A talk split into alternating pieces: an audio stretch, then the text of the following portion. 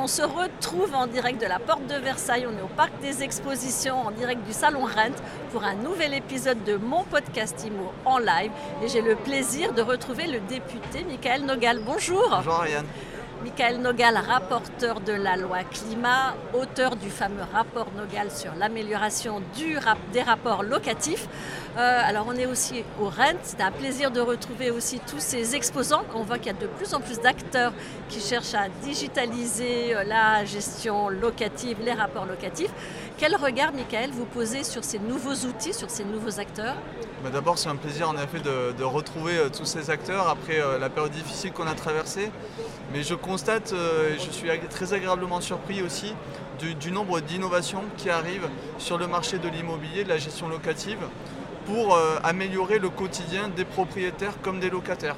Des personnes qui cherchent à acquérir, des personnes qui cherchent à investir dans le locatif, des personnes qui souhaitent mettre en location, ou à l'inverse des locataires dont on voit qu'avec la crise, avec euh, le risque d'impayé, mais qui euh, ne se révèle pas dans les faits, mais qui reste dans les esprits, on pourrait tomber dans euh, une situation où les locataires ont de plus en plus de difficultés à se loger.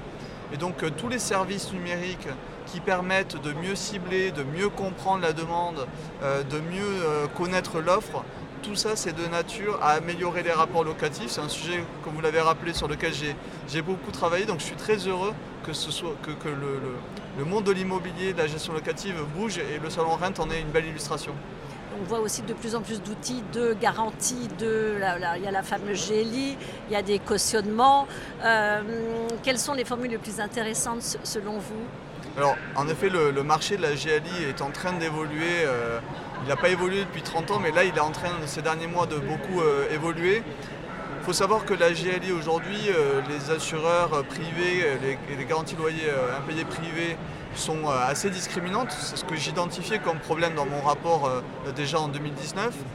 Et je suis ravi de voir que les acteurs de l'assurance, les courtiers aussi, innovent pour essayer d'avoir euh, euh, des critères qui sont beaucoup plus adaptés à la société d'aujourd'hui. Euh, c'est quoi la société d'aujourd'hui? Ben, C'est plus un, parcours professionnel linéaire comme on l'avait avant. C'est des familles, beaucoup de familles recomposées, de la décohabitation avec les enfants qui partent de plus en plus tard du logement familial. Et donc quand euh, on, est locataire et qu'on cherche à se loger, il faut que les critères soient euh, à la fois accessibles, c'est-à-dire qu'on peut avoir un taux d'effort de 50% et être un bon locataire et avoir toujours payé ses loyers. On peut être euh, en CDD ou être intérimaire ou être indépendant et être un bon locataire aussi. donc par le passé, la GLI correspondait peu et répondait peu aux besoins de ces personnes-là. Ben, aujourd'hui, ça change grâce notamment aux outils numériques qui permettent de récupérer un peu plus euh, d'informations et d'avoir ce ciblage et, cette compréhension euh, meilleure du locataire. Est-ce que ça change assez vite? Ah, ça change jamais assez vite. Moi, j'ai beaucoup bousculé les acteurs de l'immobilier, que ce soit dans l'administration de biens et les acteurs de l'assurance.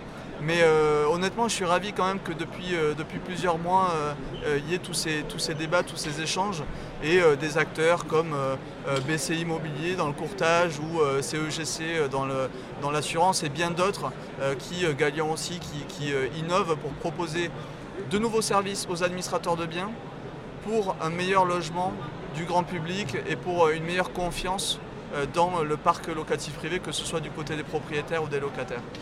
Dernière question, est-ce que vous ne pensez pas que cette digitalisation à outrance, elle peut écarter du marché euh, des gens au dossier un peu bancal qui passaient parce qu'il y avait un rapport humain qui permettait de, faire passer des dossiers un peu border auparavant?